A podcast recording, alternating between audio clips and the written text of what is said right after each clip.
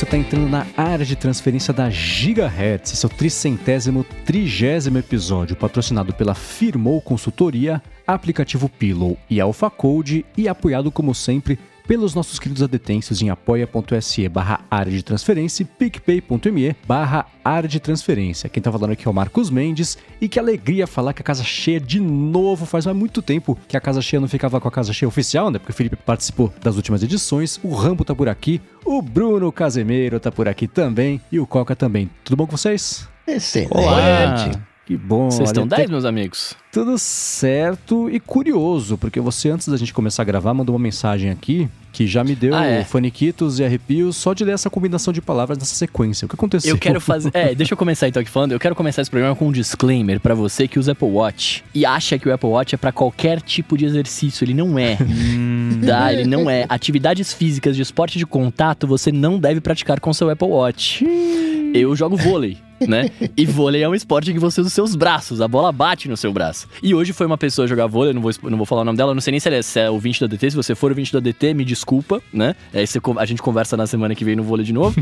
Mas, mano, a gente foi começar a jogar o, o, vôlei e aí ele entrou na quadra com o Apple Watch Ultra, lindo, bonito, hum. maravilhoso, gigante. Aí eu colei nele e falei assim, irmão, não quero me meter aí, mas tira o relógio, né? Porque a gente vai jogar, vai bater e tal. Dele, não, não, eu sempre jogo de relógio. Aí eu falei, tá bom, joga de relógio. Cara, assim, eu não vi o estado que ficou o relógio dele, mas a quantidade de vezes que eu ataquei a bola em cima desse cara e bateu no braço dele, se o relógio não quebrou, ele com certeza é, é, amassou. Algo aconteceu, porque eu bati muito e muito forte. Então, assim, eh, se você faz esporte, se você gosta, porque, cara, todo mundo gosta de ficar, eu gosto de ficar. Eu já joguei futebol de relógio e me arrependi horrores, porque eu tomei uma bolada no braço. Eu tô falando isso porque eu já fiz, eu sou burro, eu já fiz.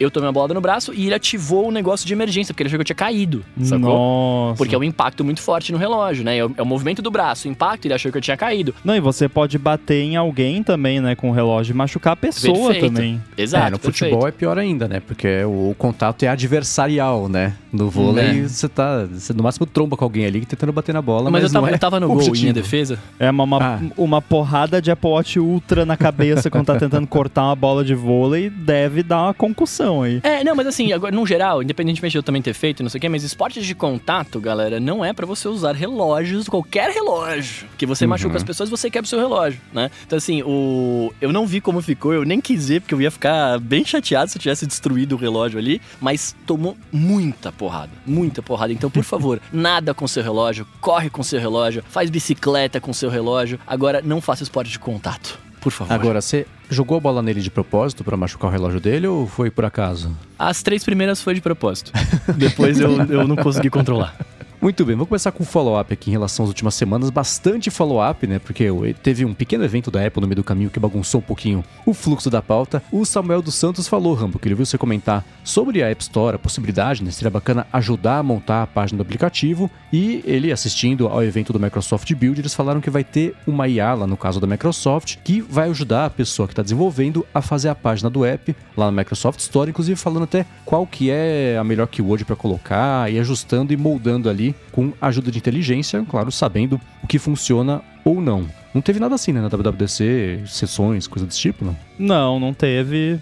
Que legal que tem essa opção por lá, né? Eu não sei se. Quando eu falei, a minha ideia não era uma IA fazer isso, né? Era realmente ter uma consultoria humana em cima disso. o que, pensando bem, apps mais high profile até tem, de certa forma. Tem o pessoal de editorial da, da App Store que às vezes dá uma cutucada, ó, oh, quem sabe né, faz isso aqui, bota esse screenshot e tal. É, mas pode funcionar também, usar aí um pouco de automação nessas otimizações. É, não ia ter um lance de exibir um, diferentes screenshots, talvez, ou apelos diferentes para tipos de perfis de pessoas diferentes? Ou tô doido com isso? Sonhei um feature desse? Não, não, não é um targeting de, de perfil, mas tem teste AB, ah, ABC, tá. ABCD. Né? A gente fez com o Shibisude, inclusive, para trocar o ícone do app. Antes de trocar, a gente ah, viu verdade. lá qual ícone saía melhor e tal. Então isso já tem algum tempo lá,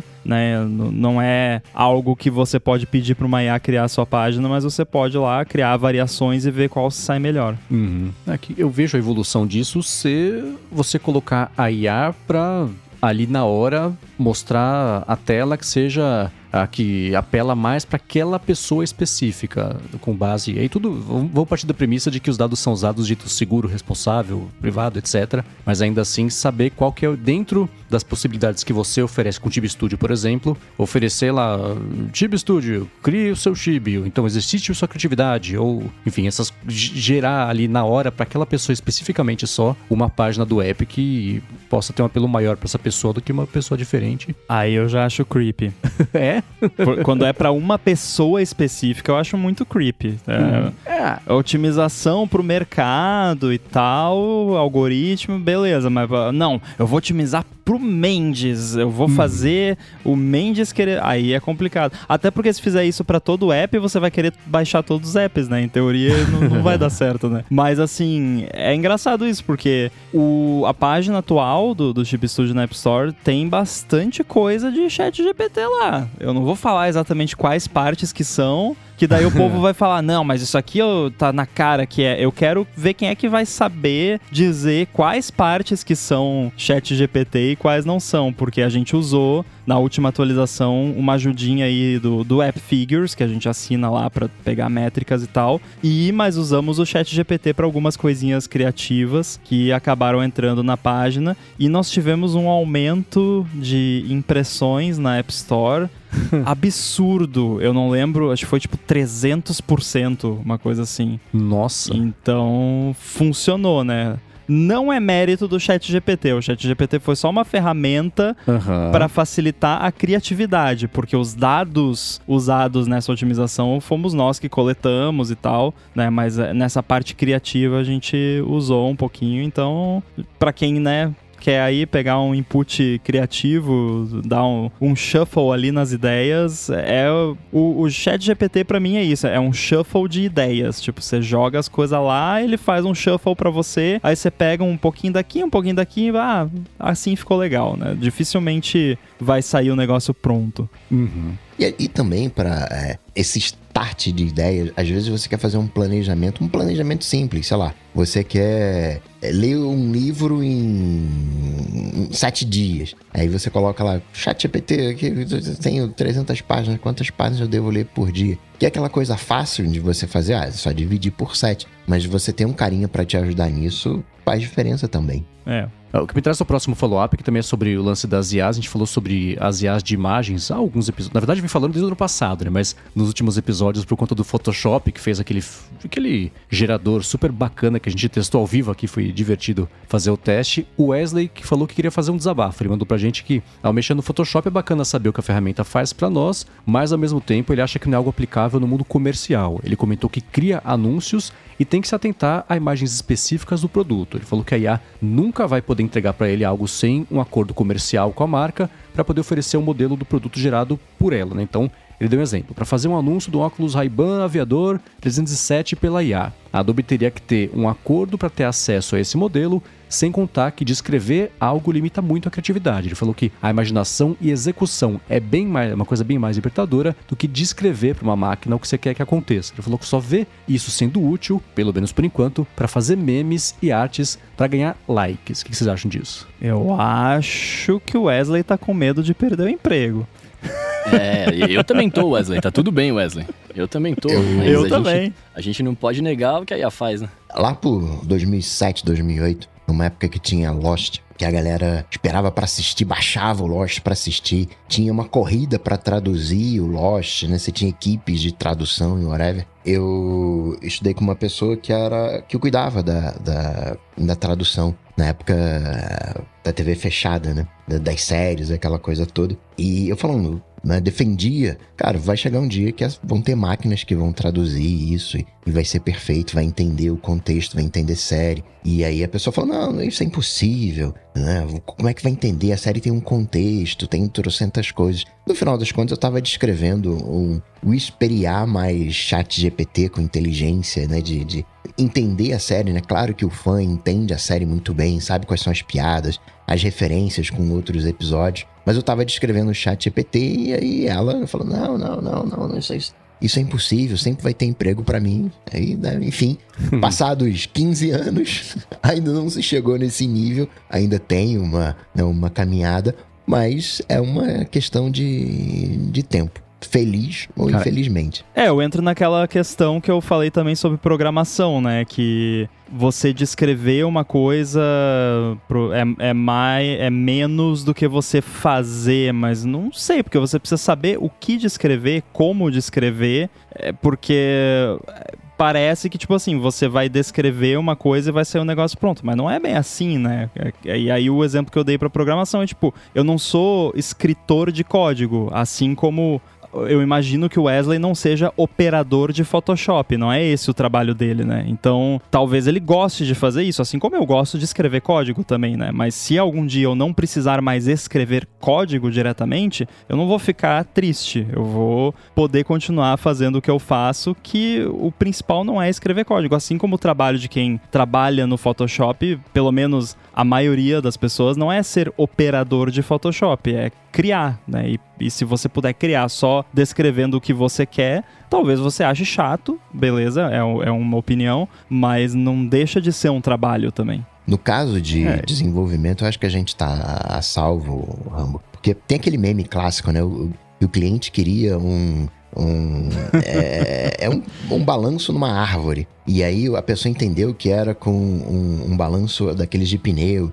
Aí, enfim, aí cada um vai entendendo uma coisa, no final tem uma árvore cortada, suspensa, né? Uma coisa completamente artificial e o balanço passando pelo meio da árvore. Então, pensando nisso, né? Aí a galera de produto vai ficar chateada comigo. Mas, tomando em- em- por conta, né? A descrição que a galera de produto faz dos softwares, se entregasse isso pra IA, certamente ela não conseguiria fazer o código. Então a gente tá resolvido só por interpretar o que a galera de produto e todo mundo antes deles né, passam como descrição de software. É, indo na veia do que o Rambo estava comentando sobre ser uma ferramenta, uma ajuda, por exemplo, essa do, do essa IA do Photoshop específico, né? Pensa no caso que ele falou, que o Wesley falou, ah, o trabalho criou anúncios, beleza. Tem lá todo o trabalho de um monte de gente envolvida para fazer uma fotografia, uma série de fotografias que vão virar um anúncio, vão compor um quarto de criança e putz, lá no fundo tem um ursinho que tá chamando muita atenção, a cor não tá bacana, no- no- ajustar a cor não resolve. Tem um jeito manual de você seleciona o ursinho, troca para uma outra coisa? Tem.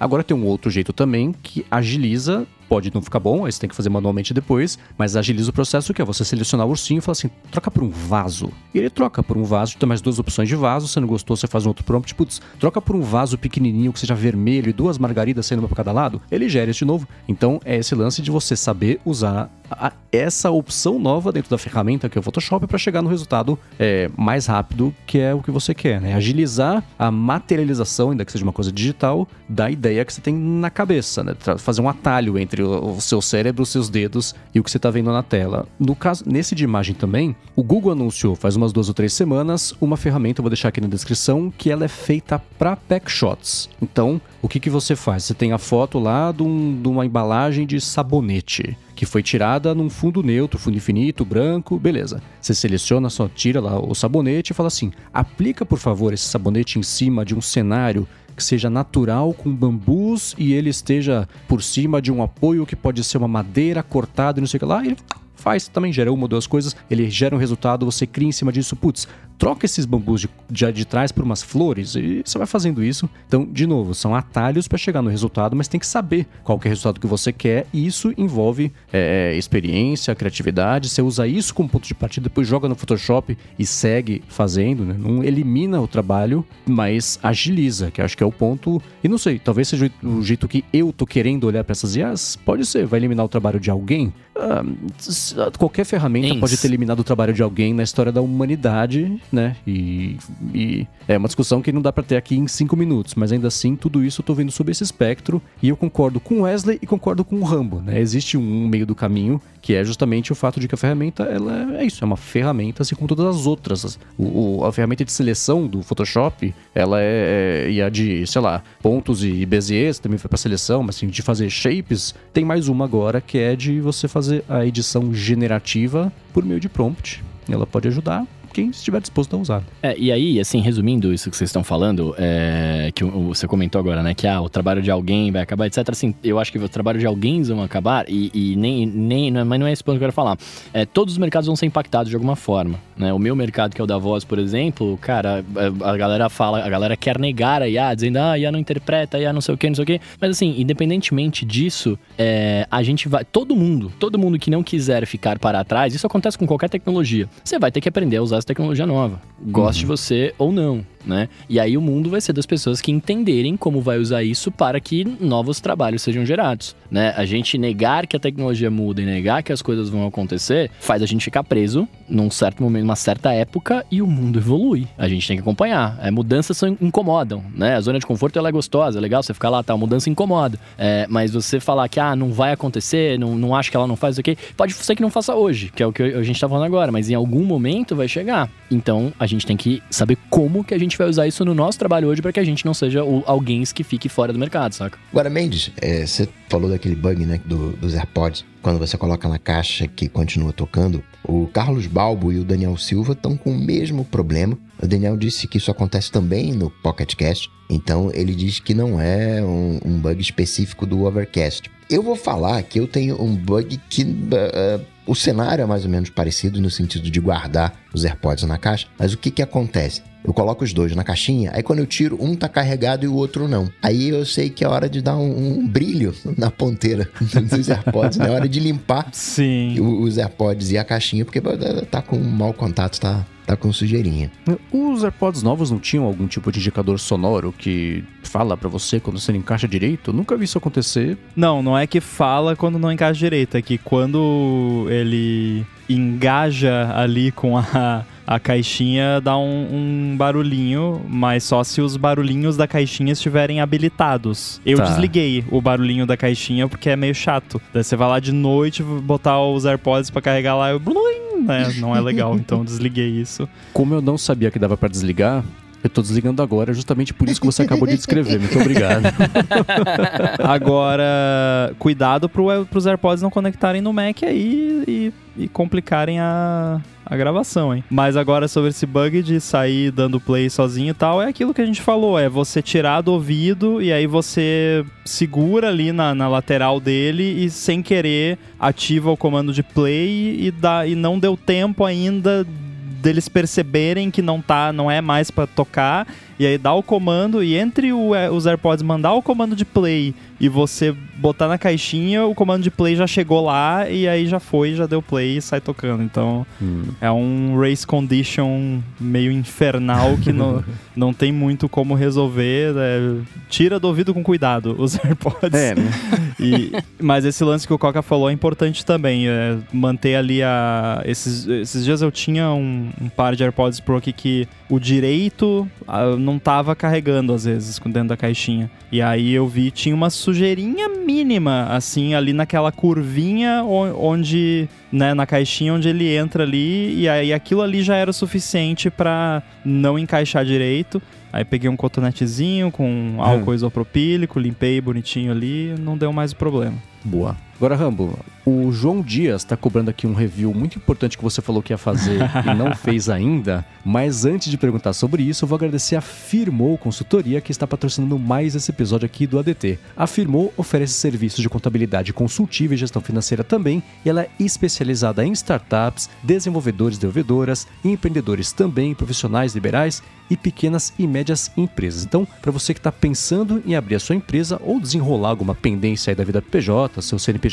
também, a afirmou resolve. Ela vai além de oferecer serviço de contabilidade do dia a dia e atua como uma mentora financeira para você, para sua empresa. E a gente aqui da Gigahertz conhece bem isso porque foi graças ao serviço de paralegal da Firmou que a gente conseguiu lançar a rede exatamente um ano, vai completar nessa semana, sem nenhum problema, nenhum atraso aí na parte de contabilidade, na parte burocrática também. E o que, pelo menos para mim, foi uma coisa inédita. A Firmou conhece as melhores estratégias para você poder abrir e manter também a sua empresa sem pedir na economia né, dos, dos custos, tributo certo também para cada categoria e, especialmente na área de TI, ela sabe fazer a legalização da empresa do jeito certinho para você ganhar tempo, deixar isso 100% na mão deles e se focar mesmo no dia a dia da sua empresa. Para conhecer melhor os serviços afirmou e se livrar do perrengue que é essa parte burocrática e financeira também da legalização e manutenção fiscal da sua empresa, faz o seguinte: vai no Instagram e procura por Firmou Consultoria, arroba Firmou Consultoria no Instagram ou no Facebook também.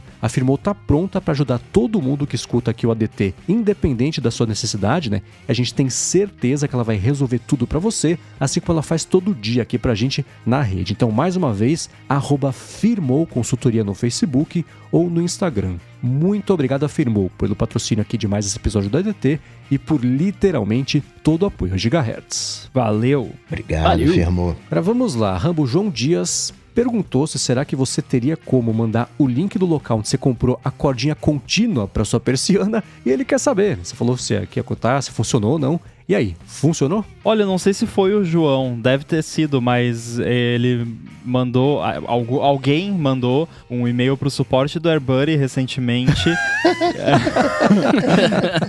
Não, ca- calma, calma. Que se foi o João, também eu vou estar jogando ele embaixo do ônibus, né? Mas ah, era sobre o AirBuddy, o e-mail de suporte, e aí depois que já tinha resolvido o negócio do AirBuddy, daí a pessoa perguntou da cordinha, e aí eu mandei o link e tal. É, então, se foi o João, o João já tem o link. Porém, pra quem não, não é o João, e se não foi o João e quer o link, vai estar aí nas notas do episódio. O link é um anúncio do Mercado Livre. Não sei se já não esgotou o anúncio, mas enfim, vou, vou pegar lá o link e vamos botar aí. E eu não instalei ainda. Por quê? Porque Tá. não deu tempo. Porque teve WWDC, Mendes estava de férias, eu tava fazendo mais podcast que de costume, e agora essa semana também tô cheio de coisa. Semana que vem não vai ser mais tranquila, então vai demorar pra esse projeto aí sair do papel. Mas não tem por que não funcionar, porque é uma cordinha com um negocinho, é, só botar, tipo, é só né, tomar o tempinho ali de trocar. É, eu olhei, né, avaliei o produto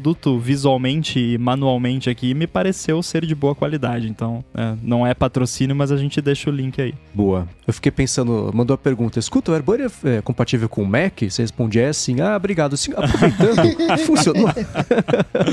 não, não, não. Era, era um e-mail justificável. Não, não, não vamos acusar aqui de oportunismo de, de persiana. Né? Ah, tô brincando, é claro, mas isso tudo me lembrou quando chegou a cortina de, de, de rolo, rolou, não sei, na minha casa antiga. Chegou na embalagem, bonitona, com um espaço em cima que eu falei, bom, aqui deve ser pra cortar, né? Eu cortei de cabo a rabo assim, cortei justamente a cordinha junto da cortina e não utilizei a cortina antes de abrir a embalagem. Acho que foi o tempo recorde de estragar alguma coisa que eu comprei. Mas seguindo aqui com os follow-ups, eu comentei, né, aquela minha impressão do Blue Sky que os brasileiros estavam meio desanimados, não tinha muita gente por lá que eu tava vendo. E o Lucas Blacioli falou que não, falou que a bolha brasileira tá imensa. Ele falou, como me conhece, nem julga achar que tá parado, que a galera saiu, e que na verdade os brasileiros estão mais ativos do que nunca. O que não é difícil, considerando que o negócio foi inaugurado ontem, né? E que é, eles estão atraindo cada vez mais pessoas, podcasts também, pessoas de relevância. Então ele comentou, por exemplo, a Rosana Herman tá por lá, senador Randolph Rodrigues tá por lá, e recentemente do Washington Post entrou, seguido também de muita gente da NPR, até gente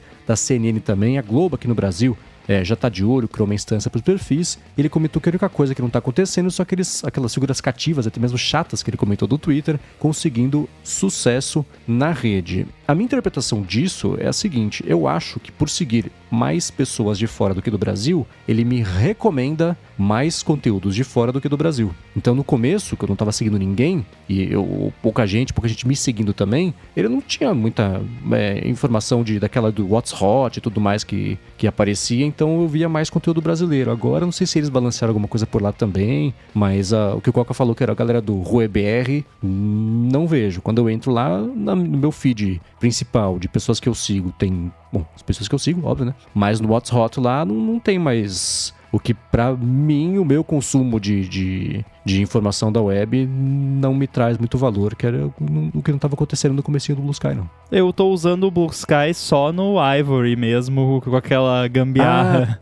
de fingir que é Mastodon, então não passo por essas coisas de sugestão e tal. Então, não, não sei dizer como é que tá o meu.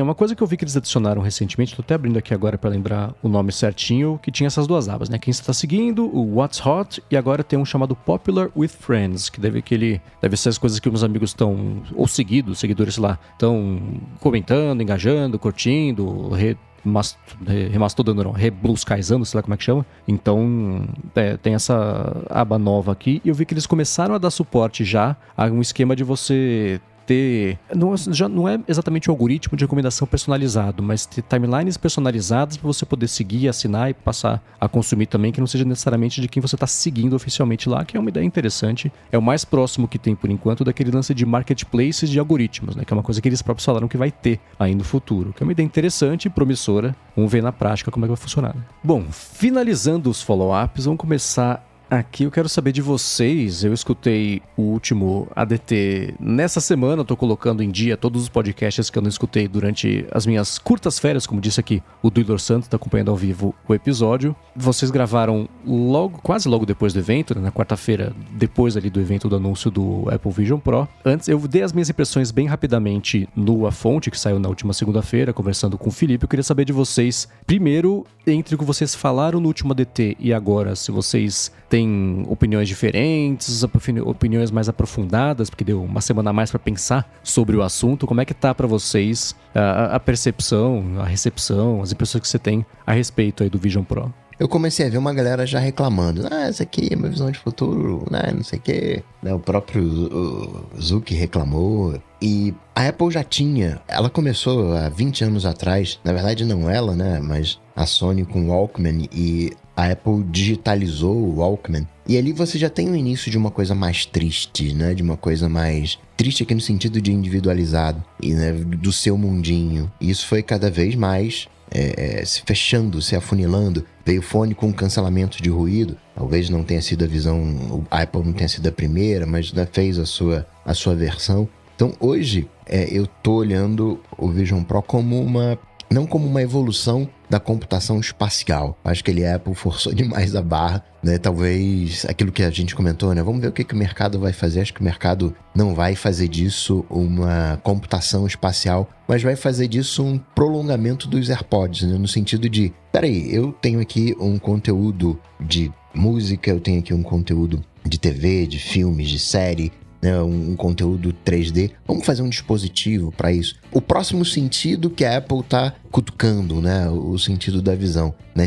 Nessa semana eu consegui sair daquele do encantamento mágico da tecnologia, das pecinhas, tudo encaixado e funcionando, e olhando como uma evolução de um de um produto que a Apple já tem né, uma, uma evolução. Eu fiquei até pensando, né, que uh, tinha se dito, né, que a Apple resolveu o, o, o problema da TV, né, e, e, meio que a gente acreditava que o futuro da TV eram os apps. E talvez, né, o futuro da TV seja alguma coisa assim, né, de, de, de headset. Então tô consegui olhar por esse, por esse lado de evolução, né? E, e algo que começou lá atrás e a gente está cada vez mais né? A gente não tem mais um computador, né? A gente tem um, um smart, smartphone. E de alguma maneira o próprio computador ele já é um computador pessoal, né? São as suas coisas. Você não compartilha o seu computador com outras pessoas, né? Você não chama outro, olha aqui que maneiro. E aí vem a pessoa e coloca o dedo na sua tela, né? você não chama a pessoa mais para isso, né? A gente já tá vivendo em, em mini pods, né, em mini coisas individualizadas. De alguma maneira, eu levo toda a minha vida digital no meu smartphone. Por mais que por segurança eu não consiga acessar tudo né, da minha vida digital, mas de alguma maneira, se você me deixar ali no, no, no num cantinho e eu pego o meu smartphone, é como se eu estivesse no, no, no, meu reino, né? Não falta nada no meu reino, tem todas as coisas que eu preciso. É, o lance de. Ah, muito individualizado, não sei o quê. Isso é uma hipocrisia sem tamanho, né? Acho que eu já falei isso aqui e continuo tendo a mesma visão, né? Com perdão do trocadilho, com tudo que você fala de visão, vision. É. Mas já é assim. É que nem você disse, seu smartphone é seu, ele é só seu. Eu tenho uma política, inclusive, que eu não dou o meu iPhone desbloqueado na mão de ninguém. Né? A não ser sob ameaça de violência física ou, e ou morte, né? Aí sim, é, obviamente. Mas, assim, eu não, não saio dando meu iPhone na mão de qualquer pessoa, porque né, é um pedaço do meu cérebro aberto ali, né? De certa forma, né? Não, não deixa de ser. Por isso, até quando começaram a rolar aqueles lances do ah, roubaram o iPhone da pessoa e, e conseguiram acessar a vida toda. Sim, né? Eu não fiquei nem um pouco surpreso, né? Ainda mais que a galera deixa a senha no Notas, né? E, e manda a senha em texto puro no WhatsApp, no iMessage, por aí vai. Então isso é uma coisa que eu sempre tomo muito cuidado. Mas, enfim, celular, smartphone já é um negócio altamente pessoal e individual. E um dispositivo como esse eu não considero mais ou menos pessoal e individual que um, smartphone, sinceramente. Ah, mas você coloca na cara. Tá, o form factor é outro, mas na prática dá na mesma. Ainda mais com né, os detalhezinhos que a Apple fez, de, de poder a pessoa ver o seu olho, você ver se tem uma pessoa ali e tal, que aí resolve, né, pelo menos essa parte de você ter ali um headset que te tapa totalmente e você não vê nada, é continua sendo a mesma coisa, é um dispositivo individual para você usar ali e é isso. E talvez aí, claro, vão ter experiências compartilhadas com SharePlay, com sei lá mais o que, mas é um dispositivo individual, como já é o smartphone, e é isso. E, e tá tudo bem. eu acho, sei lá, acho que as pessoas levam isso pra um lado muito a sério, assim, que na verdade a gente é, a gente gosta de ter o nosso cantinho e as nossas coisinhas e, e, e ter o nosso tempo sozinhos e só com a gente e que a gente não quer compartilhar. E tudo bem, não sendo 100% do tempo, né? Tá, tá tudo bem. É, é, é ok você ficar ali duas, três horinhas com um negócio ali para você curtir um momento só seu e ver um filme ou sei lá o que. Se não for, né, 24 horas por dia, 7 dias por semana, provavelmente é ok. Existem atividades que são sociais. Em atividades sociais você tem que ser social.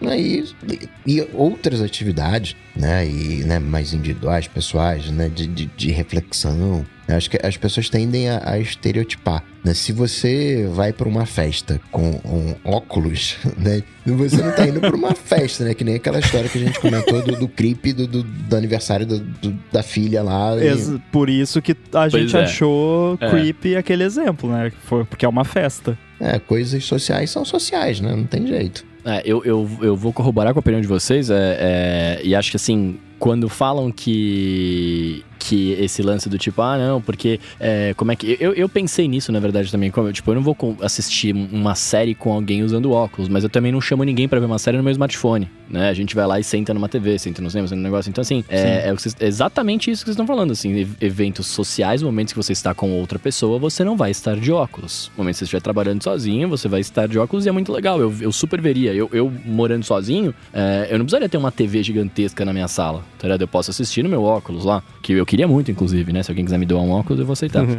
E hoje, Bruno, as pessoas assistem, é, às vezes, a série com os AirPods, mas assistem individualmente, é. com cancelamento de, ru de ruído, mas não é com a casa inteira, cada um com seus AirPods. Ah, inclusive, eu vou até fazer um disclaimer, dependendo de onde você mora, é, é, muito melhor você assistir com AirPods, porque você concentra no que você tá vendo. Às vezes tem barulho em volta, a galera tá falando, não sei o quê. É, não tem problema, como falando, não tem problema estar no seu mundinho um pouco. Né? É só você saber dosar a vida. É isso, como qualquer coisa no mundo. É, nessa semana eu, eu fiz uma estratégia de. Primeiro, eu não consegui ver o evento ao vivo. Eu vi ele, eram sete e pouco da manhã no dia seguinte, que foi a hora que, que deu para ver. E é curioso como, mesmo sendo horas depois de um evento gravado, basicamente, ainda assim a sensação de que era uma coisa gigantesca que eu tava vendo foi muito menor do que se tivesse visto o vídeo transmitido ao vivo. Foi curioso ver já com a impressão de que era uma notícia velha. O mundo inteiro já sabia, só eu que não sabia ainda, a impressão que eu tive. Então quando eu tava vendo, falei, ah, tá, uma novidade. E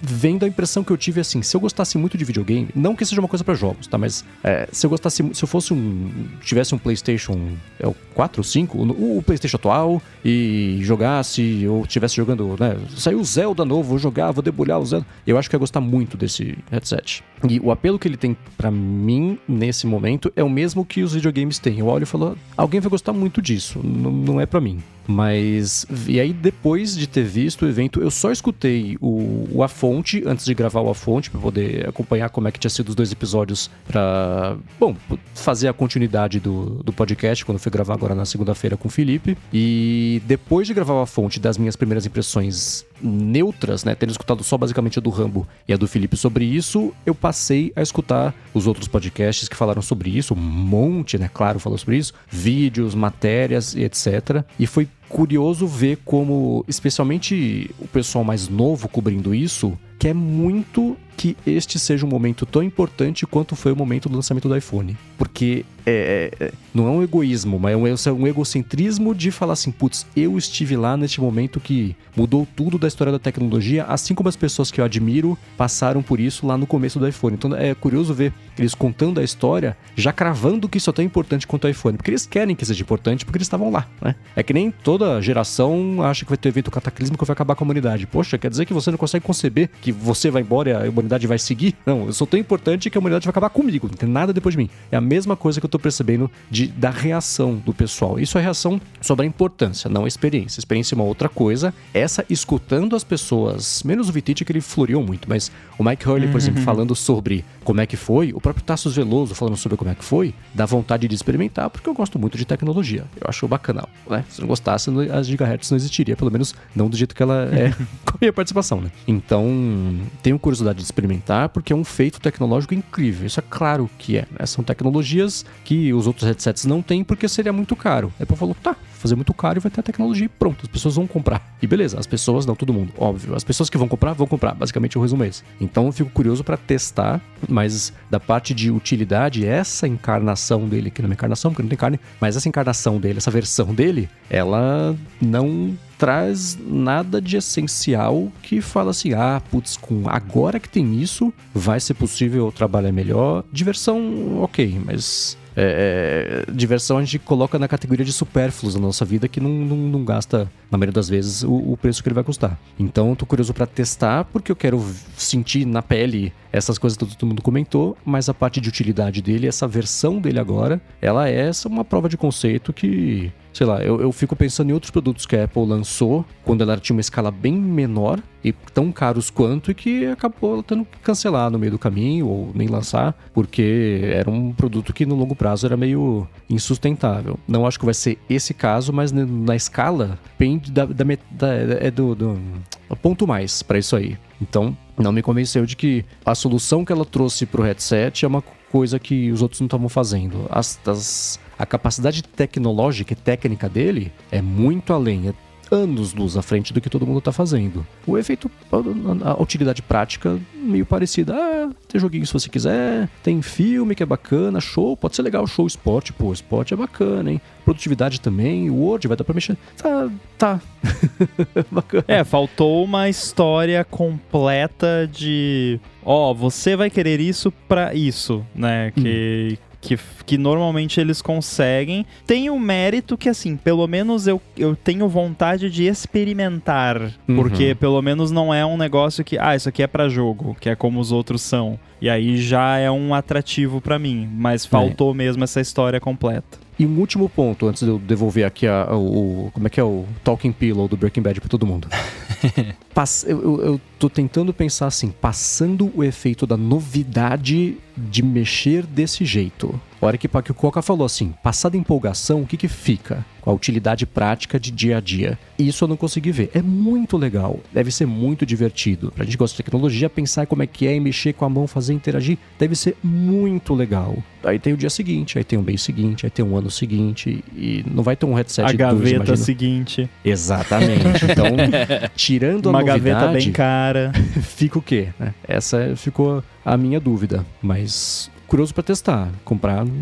E talvez seja isso, talvez seja um produto que não é para mim. Assim como tem um monte no videogame, como eu acabei de falar. Não é. E beleza, movimenta bilhões não quer dizer que está errado em existir. Eu só fiquei torcendo para ter alguma coisa que me fisgasse. E não teve. É que sabe qual que eu acho que é, é a diferença, né? Que cê- esse lance, primeiro pegando o ponto que você falou lá atrás do, da galera querer que seja o novo iPhone, né? Fazer parte da- da- do negócio e tal.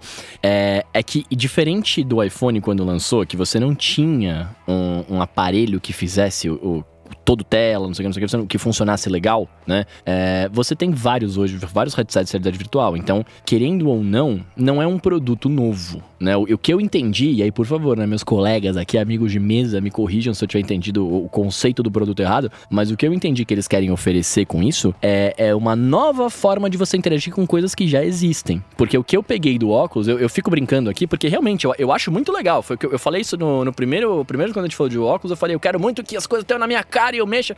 E eles me deram isso no óculos, né? Eu vou estar vendo a minha sala com um monte de coisa na minha cara que eu posso mexer ali e tal, e coisa lá. Mas eu entendo que hoje, da forma como ele tá, e, e no, em como está em come, um produto que está começando, ele vai ser uma extensão do seu computador. Né? Principalmente com o fato de você poder usar o- o- ele como tela do Mac, né? Então, assim, ele funciona como um produto independente, você vai ter os aplicativos, etc tal, mas ele, pra mim, eu entendo que ele vai pegar como dispositivo pra você trabalhar, etc, se você usar o seu Mac ali dentro dele, né? Se você não usar, ele vai ser uma só uma paradinha que, que é isso, que é pra entretenimento, é pra você ver um vídeo, é pra você jogar um negócio, pra você fazer uma parada que não vale o preço ainda, né? Eu, Mas é. Fala. eu não sei se eu concordo com essa visão que você passa, Bruno, pelo seguinte. Porque no caso do iPhone, né, ele veio com tela de ponta a ponta e matou o teclado físico. E de alguma maneira o Vision Pro mata os controles físicos, né, de interação com esse mundo. Né, o- movimento que você faz no mundo eh, real é mapeado com as câmeras no mundo virtual. Então, né, talvez olhando dentro desse aspecto, eh, entre como uma classe de, de novo produto. Não entendi o, o, o seu ponto, mas só nessa questão do, do iPhone, né? Ele não é um novo produto porque já tinha gente que, né, que fazia algo semelhante. Talvez seja o. De fato exista o, o salto do, do iPhone ou não, né? Aí é, é, é porque se a gente olhar, né, o, o iPhone ele tem uma série de, de. Até a questão de você. Da tela ser oleofóbica, né? É uma coisa simples, mas isso é um problema danado para você fazer, porque vo- você tem a cola. É aqu- aquela brincadeira que tem, né, do Teflon, né? Se o nada gruda no Teflon, como é que o, o- a panela gruda no Teflon, né? E tem uma tecnologia para isso, um óleo bifásico, né? que Onde de um. Aquele óleo que você vê lá na, na- na- na farmácia, né? De duas cores. para que um lado é a cola, né? E seque e fique ali. E, enfim, tem todo um. é, a, a questão de você. no- de você conseguir usar o dedo. Né, e ter precisão com isso, não ser uma canetinha, não ser aquela coisa resistiva como era. Então você tem uma série de. é, talvez o número de evoluções que você tenha tido no iPhone foi muito maior, mas enfim, em algum grau, pode ter, como o, o Mendes falou, né? Essa galera mais jovem ali, o- olhando para esses saltos, né? E vendo, ah, não tem o teclado físico, não tem o, controle físico e, fazer alguma re- correlação. Né? O que me empolga, não só do headset, mas de que agora todas as outras empresas passaram a investir ainda mais nisso, porque esse mercado, para todos os efeitos, foi validado agora, é que essas tecnologias todas, assim como, por exemplo, a gente faz o paralelo entre ah, a Apple começou a fazer o iPad, parou, resolveu fazer o iPhone, isso influenciou como é que foi feito o iPad, teve o Apple Watch, que influencia também agora como é que são alguns componentes do iPhone, se não tivesse o Tech Engine no relógio, talvez não tivesse no iPhone,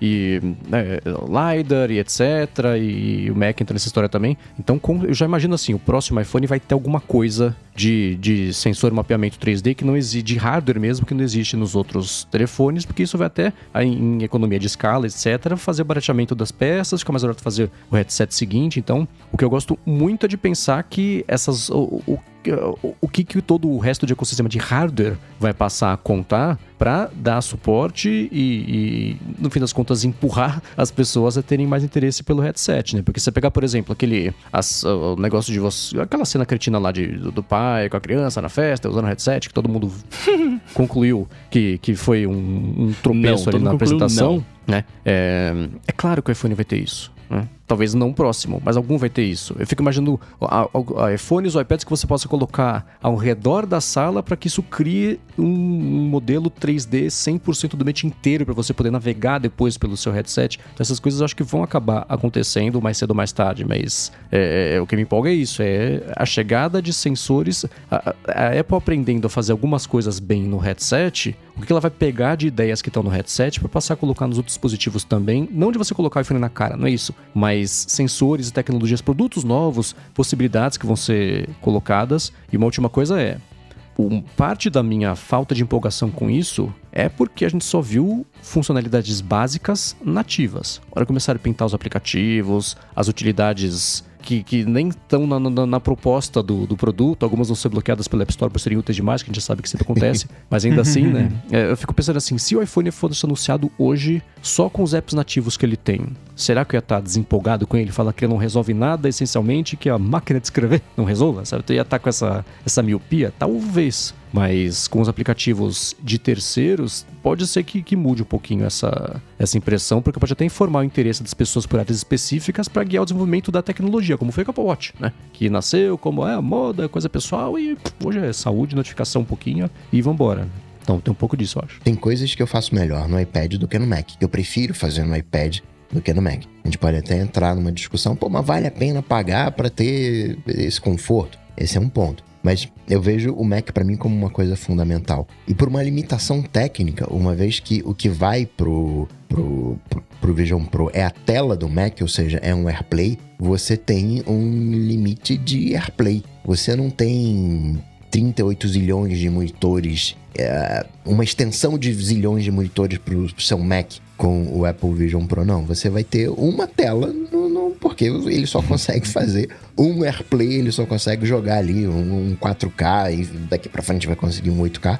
Então acaba sendo uma coisa limitada. Eu consigo ter N aplicativos de, entre aspas, iPad, né? N aplicativos de Vision Pro, mas tela de Mac, onde, que é o que eu pessoalmente quero, né? Eu quero os aplicativos de Mac, é limitado. E até curioso, né? Se a gente pega a evolução dessa computação espacial, né? Que talvez comece ali com o Minority Report, que era uma coisa de eh, produtividade, que era uma coisa de trabalho, você não tem mais esse uso hoje nos cinemas. Né? O uso que a gente vê hoje da realidade do, do headset é como se fosse um cinema. Aí a galera, não, é. agora tá no meu momento de ver TV. Aí o cara vai lá, senta numa poltrona, reclina ali, coloca o headset e curte ou enfim, vai ver foto e, e, tudo mais, mas não tem mais hoje uma proposta de, cinematográfica de encarar esses dispositivos para produtividade. É para encarar como lazer. É, lazer, existe muito dinheiro em lazer, só não sei se sustenta a categoria em cima de, desse preço, né? E é, é, é, é, complicado falar sobre isso porque é claro que vai baratear, é claro que as próximas versões vão trazer é, é melhorias, talvez vai ter menos coisa do que esse, né? Se, se propõe a fazer tudo, vê o que cola, tira o resto e mantém só o que colou, né? Pode ser, né? O Pro indica, claro, todo mundo já falou, o Pro indica que vai ter uma versão que não é Pro, que vai ser mais barata, blá blá blá. Isso já sabemos, né? Agora fica a especulação do que que vai ser, e já contando com um histórico aí de um ano, talvez, de uso, ou próximo disso, para informar como é que vai ser uma segunda, terceira, quarta, quinta versão daqui a 10 anos, como é que vai ser, né? Se é que vai continuar, né? Pode ser um HomePod que é, pode acabe, né? depois volte. Depois é, eu, eu ia falar isso agora. Eu acho que é, o que eu acho é que a única coisa que a gente não pode fazer nesse momento, com, é, talvez o meu amor por um óculos esteja falando mais alto aqui, mas o que eu acho é que a gente só não pode balmerizar uma parada que acabou de ser lançada, porque, ah, porque isso, que aquilo, porque, cara, querendo ou não, eu, mano, me desculpa pelo que eu vou falar, vai ser muito raso, tá? Meu, que depois quem ouvir, não, não briga comigo. Mas eu sei que o mundo de realidade, de realidade, o mundo de realidade virtual, ele é bem grande, tem muita coisa acontecendo, muito jogo e tal. Mas querendo ou não, é uma coisa que não é, hoje em dia, essencial para nada. Né? O, o, óculos é a mesma coisa, ele não vai ser essencial para você fazer nada do que você faz hoje. Por enquanto. Pode ser que daqui a um tempo mude, miniaturize, não sei o que, não sei o que. Beleza. E aí vira um negócio primordial como é o smartphone hoje, né? É, mas num primeiro momento, do jeito que ele, do jeito que ele foi feito, do, do jeito que ele é, de coisa, é uma parada para você usar na sua casa no momento específico. Acabou, né? É, mas, de novo, é, não dá pra gente ficar falando assim, ah, eu acho que não vai pegar, acho que não. Cara, deixa acontecer. Vision Pro, que no momento falou agora, Vision Pro, vai ter o Vision. Será que o Vision vai ser uma parada que aí sim você vai usar na rua, vai ser só para ter algumas informações, alguma notificação, alguma coisa, sei lá, né? Vamos, vamos esperar para ver. É, eu sei, é meu amor falando, mas eu, eu quero, eu quero acreditar nisso. É, quando eu penso, por exemplo, nessa projeção de que daqui a 10 anos, vamos supor que o problema de tamanho de peso esteja resolvido, é um óculos, uma lente de contato que você vai usar para fazer as coisas imersivas sem estar com o rosto obstruído, etc. Com essa visão hoje, perdão do trocadilho da visão, né? Que nem o Rambo comentou que a gente tem que fazer o disclaimer, é obrigatório aqui.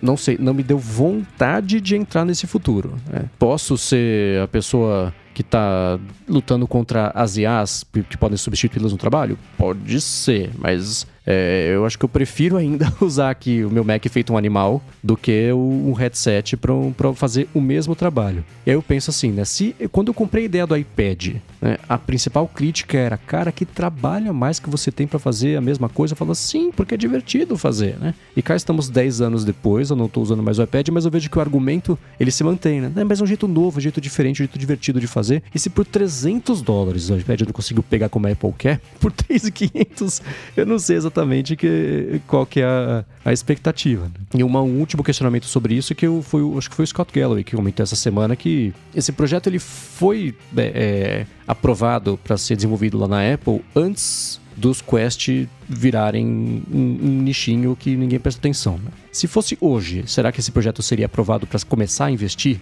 e a Apple lançar um headset daqui a 4, 5, 6 anos? Eu acho que não. Acho que o, o mundo mudou no intervalo entre eles darem a primeira luz verde pro projeto e ele ser anunciado para ser lançado no ano que vem. Eu não sei se hoje, começando esse projeto, ele seria. Ele viraria um produto como a Apple achava que ele poderia virar quando começou a trabalhar dele, sei lá, há 5, 6 anos. E um PS é, eu tenho preguiça, é uma discussão quando eu não tenho vontade de participar, é, é da visão Black Mirror. Ah, as pessoas passaram a ser isoladas, vai ser cada um do seu podzinho ali, fechado. né? Ah, Não, é, um- é uma crítica, sei lá, meio, meio preguiçosa e que, independente do que a Apple tiver anunci- anunciado, daria pra fazer a mesma crítica. Não é, a conversa não é sobre isso. É que nem as IAs que vão matar o mundo. Ah, tá, muito bem. Você acabou de ver- escrever o seu episódio de Black Mirror. Bacana, mas existem jeitos, outros jeitos de. As pessoas já estão isoladas do seu smartphone, a galera não é, entende então, né? Assim, é uma eu- crítica ao dilema das redes, basicamente, né? isso. É, É, então, eu penso no.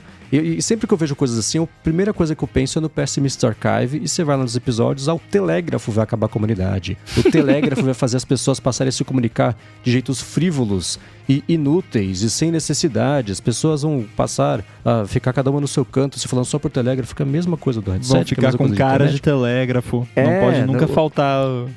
o- elevador vai causar brain fever e vai aumentar a quantidade de crimes. Quando eu vejo algumas projeções apocalípticas de tecnologias novas, na hora eu penso, bom, você acabou de entrar no episódio do Pessimist Arcade daqui a 40 anos. Não é essa discussão que eu tenho ter. Esse tipo de crítica, pra mim, entra na- no mesmo nível de conversa vazia que, que você enfrenta no dia a dia, assim, do tipo, ah, porque o jovem de hoje em dia não sei o ia falar isso. sabe? É esse nível de, sabe, quando alguém chega pra mim falando uma coisa assim, eu já reviro os olhos imediatamente, né? Ah, É, é tipo, tá, beleza, o jovem É o famoso na minha fala. época era melhor. É, é, é uma mistureba de, de, de tudo isso.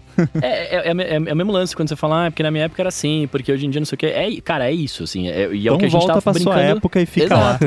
Era o que a gente tava falando da IA no começo, assim, mano, tudo tecnologia vem e ela vai mudar alguma coisa. A gente só tem que entender ela e tá tudo bem, tá ligado? É isso. É. Mas essas pessoas, elas são necessárias, né? Se eu desenhasse o mundo, o mundo ia ser completamente futurista. Eu preciso Não, desses... tem que ter o push e pull, né? Tem que ter Exato. o equilíbrio. né, tem a, a galera que me puxa pra trás, assim, não, volta aqui, volta, tá bom, tá, tá, tá.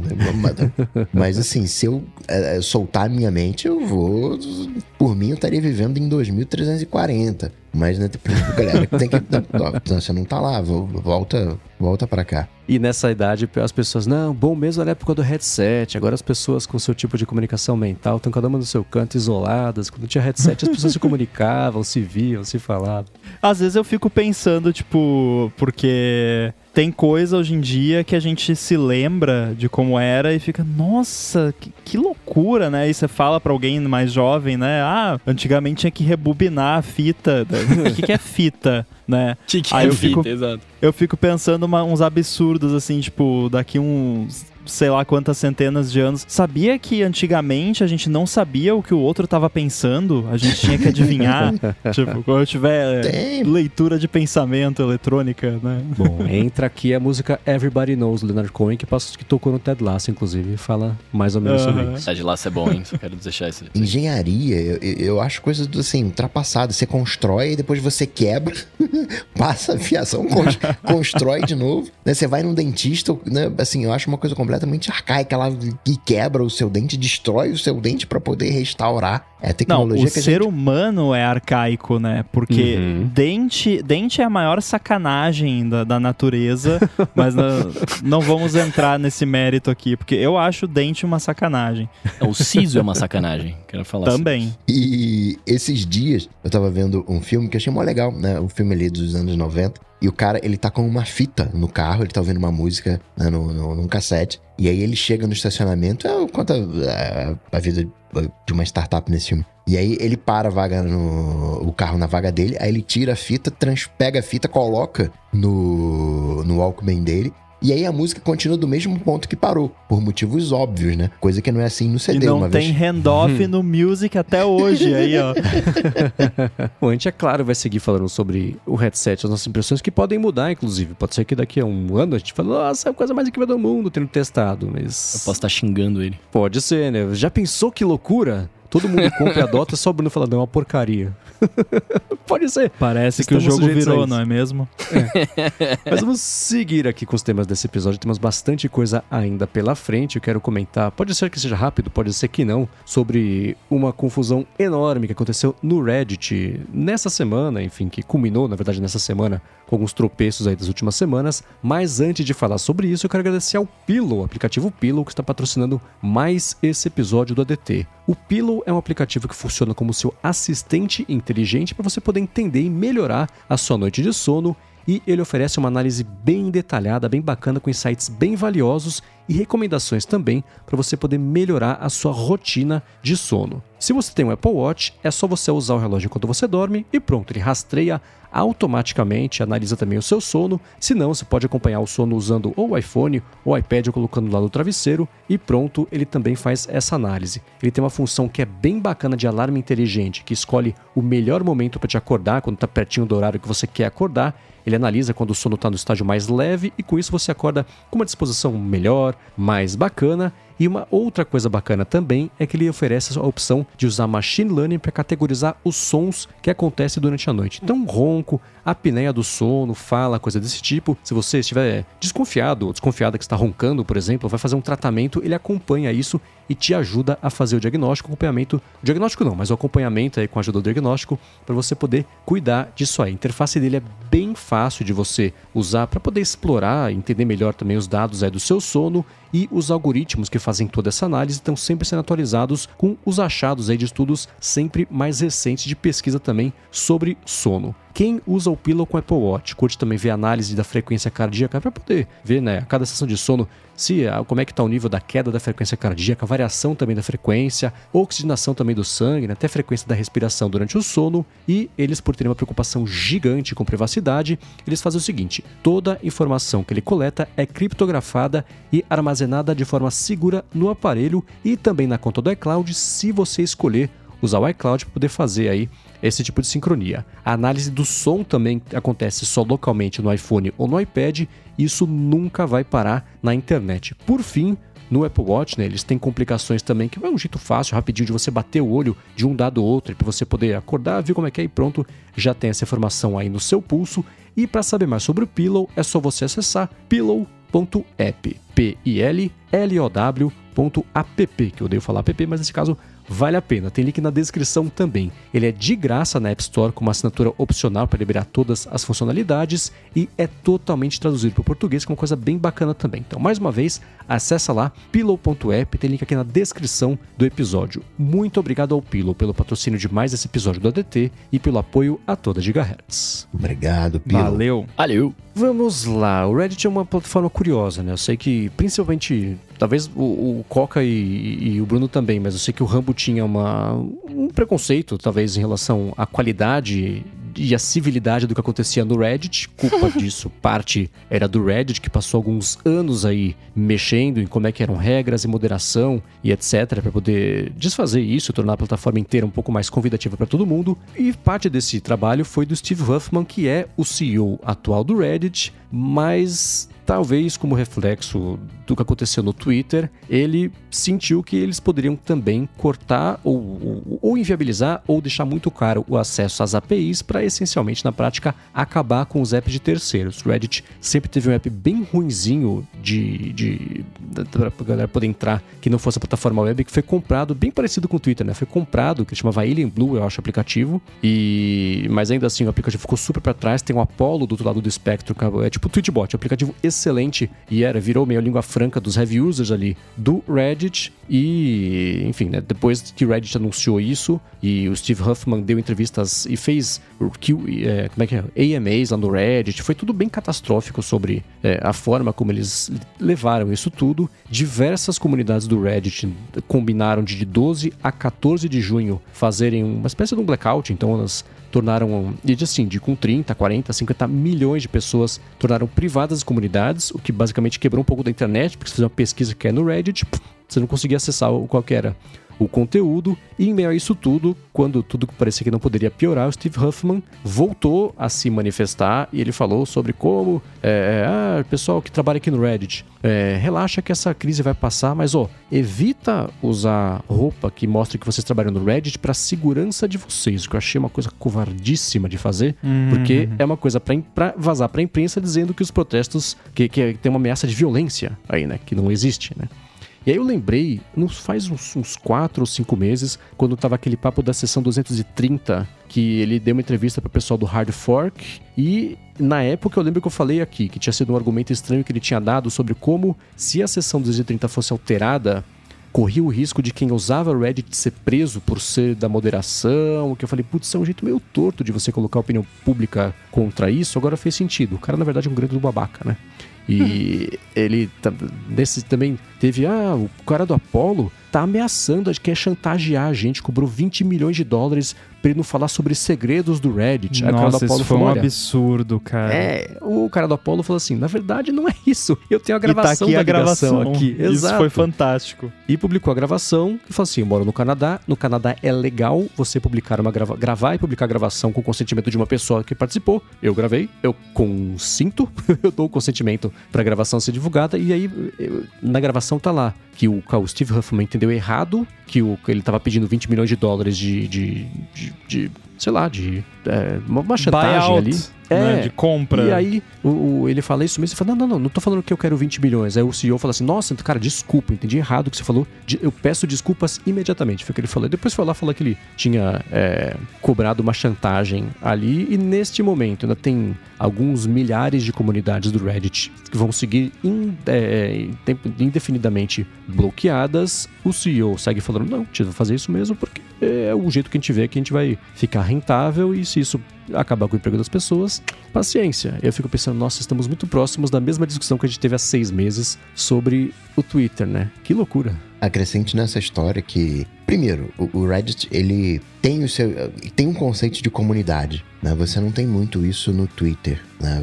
No Twitter você tem as, as é, a coisa ela é mais independente. Então é mais fácil você criar um protesto, você, uma vez que você tem as comunidades, né, basta, entre né, assim, guardando muitas devidas proporções, mas os moderadores ali se entendem e, e você tem um protesto. Por outro lado, o, o, Reddit ele tem uma coisa de textos mais naturais, embora você tenha coisas questionáveis, mas enquanto um blog, quer queira quer não, ele um blog ele faz textos para os motores de busca. Você pensa em palavras-chave, né? você pensa, não, como é que eu vou escrever, como é que isso vai aparecer no Google. É, você acaba num blog, muitas das vezes, escrevendo pro algoritmo e não escrevendo para pessoa. No Reddit não tem isso, né? No Reddit, né? Se você colocar um, uma dica até de pesquisa de Google, né? Se você quer uma coisa mais, uma, um resultado mais orgânico, você coloca lá o que você quer e coloca lá Reddit, né? Como um extra. Você pode sim topar com coisas, né? É, questionáveis, mas via de regra, né, quando você tem uma boa moderação, você tem uma comunidade viva ali uh, acontecendo. Então é um cenário bem bem diferente. E esses moderadores usam ferramentas que o aplicativo oficial não fornece, que eles contam com né, para gerenciar sua comunidade, eles contam com os aplicativos de terceiros. E outra, o Reddit prometeu essas ferramentas para esses moderadores. Só que não prometeu semana passada, não. Prometeu 10 anos, 15 anos atrás. Aquelas coisas de imagem. Não, você vai, vai ter que. Todo mundo usava, né? Imagem de o site de terceiros para hospedar a imagem e você embedava, né? Você colocava o link da imagem ali. Não, não, a gente vai ter aqui o nosso host de imagem, como o Twitter fez, né? O, também depois fez para vídeo. Então você tem uma série de. Não é nem débito técnico, mas promessas não cumpridas por parte do Reddit. Então os moderadores estão. É, é, é até para sobrevivência da comunidade. Claro que tem o lado do Reddit também, né? Peraí, né? Não, não sou rentável, o que, que eu tenho. Né? Ele tem que fazer as contas dele mas tem muito muito erro na arquitetura do, do Reddit que provocou essa, essa resposta talvez até mais é, é, forte né, dos moderadores. E o, o, o, a galera do. Tá acabando agora, né? A gente tá gravando, tá acabando agora esse, esse apagão. Tem gente que vai continuar no apagão. E o Reddit falou: olha, tô nem aí, pode. Querem ficar mais? Ah, ficar mais aí, né? Vou manter firme aqui e não, não, não vou ceder. Tem uma outra característica do, do Reddit também que torna essas atitudes ainda menos aceitáveis, que basicamente o Reddit ele terceiriza a moderação uhum. para a galera das comunidades. Então, ah, o Twitter tem, né, que moderar o conteúdo tal, ah, o Facebook e tal. Reddit também, até certo ponto. Porém, quem faz moderação de fato no Reddit são os moderadores de cada uma das comunidades. Tudo o voluntário. que é um modelo bacana, né? Até funciona, embora a gente já comentou, né, que tem um certo preconceito, mas eu já fiz muito isso que o Coca falou, de procurar um negócio e escrever Reddit depois, para achar um, uma conversa orgânica sobre o assunto. E, e, de fato, às vezes você se depara com alguma coisa que, que, não é muito legal, mas na maioria das vezes você acha alguma resposta. E, e tem comunidades fantásticas por lá, mas é aquela coisa quem modera o conteúdo do Reddit são moderadores de cada uma das comunidades totalmente voluntários que estão basicamente trabalhando de graça pro Reddit. Então isso aumenta ainda mais a insatisfação dessa galera. Não, talvez eu seja, talvez eu seja muito inocente. É, eu não sou um usuário do Reddit assíduo, assim. Eu entro lá para ver uma ou outra coisa de zoeira e tal. Mas talvez eu seja muito inocente, mas, cara, muitas coisas na internet são dessa forma, né? O Wikipedia, que é a fonte que o 90% das pessoas leigas usam para consultar um monte de coisa, ele é moderado pelas, pelos próprios usuários também, né? E, e, e assim vai, vai a internet, né? Eu entendo a, o que você fala da ética disso, eu entendo o problema disso, mas muita coisa é assim, né? Ou eu tô doidão? É que o Reddit, ele tem uma, uma arquitetura muito própria ele, você tem as pastas, as, sub, as subpastas. Então, se, se um moderador de uma pasta ele trava aquela pasta, né, ele fecha tudo, né? Ele é, é, é mais hierárquico, talvez. Tem é, é, bem curioso isso, né? É, não sei por que, que o Reddit ele não colou no resto do mundo, né? Parece. É aquela coisa que a gente tava falando de secretária eletrônica. Parece um. Parece uns, se tem. O Brasil tem as suas peculiaridades, né? Tem o chuveiro elétrico, tem o buffet aquilo, né? Os Estados Unidos também tem as suas peculiaridades, né? E o Reddit é uma coisa. Não é tipicamente americana que eu quero dizer, mas é uma coisa que colou, colou lá, né? E tem o, o, tem características bem, bem próprias de arquitetura, do jeito de, de, de funcionar, né? O Wikipedia ele é mais, mais global, é, é uma coisa por usuários, mas você não tem a hierarquia do, do não, não sei, eu, eu acho que é um, um, pouquinho diferente. É que o Reddit é mais comunidade, né, da galera. O Wikipedia é uma página que as pessoas vão lá e, e põem informação e você muda se você quiser. Não tem uma interação, né? O Reddit eu sei que ele é 100% interação das pessoas, né? É, o ponto do Reddit é discussão, não discussão de, de, de, de brigar, assuntos. mas uhum. de, de, de, né, de existir uma conversa. É como se assim, a Wikipedia virasse só a parte dos comentários se pode ou não mexer nos verbetes da Wikipedia. Esse é o Reddit. é o pessoal explorando só isso aí. Então, E ele é, é, é curioso mesmo. Ele tem. É que ele. Mesmo pra mim, ele sempre foi meio complicado de mexer. É, Eu acho a- parte da a exibição hierárquica, e aí com bloqueador de, de, de anúncio, por exemplo, tem pedaço do Reddit que para de funcionar. Então, pra mim mesmo, nunca colou. Tentei algumas vezes. Ah, tem, sei lá, a comunidade lá do Reddit, vamos lá. Putz, vamos lá. Um, dois, três dias, quatro e nunca consegui entrar nesse, nesse esquema de falar, nossa, tudo. Uma coisa que eu lembro há muito tempo que me falaram, putz, vê nessa comunidade aqui de Apple, por exemplo, do Reddit, as notícias todas dos sites vêm daqui. E de fato, eu via que tudo que aparecia por lá dava 6 horas, 8 horas, virava notícia, né? Então, tanto que o Reddit fala, a gente é a página The Front Page of the Internet. Então, por muito tempo foi assim. Né? Uma coisa que eu vi o Casey Newton comentando e falei, putz, é, foi uma boa frase, né? Que assim, né, o Reddit passou tanto tempo falando que o site pertencia às pessoas que criam a comunidade que as pessoas acreditaram. e agora o site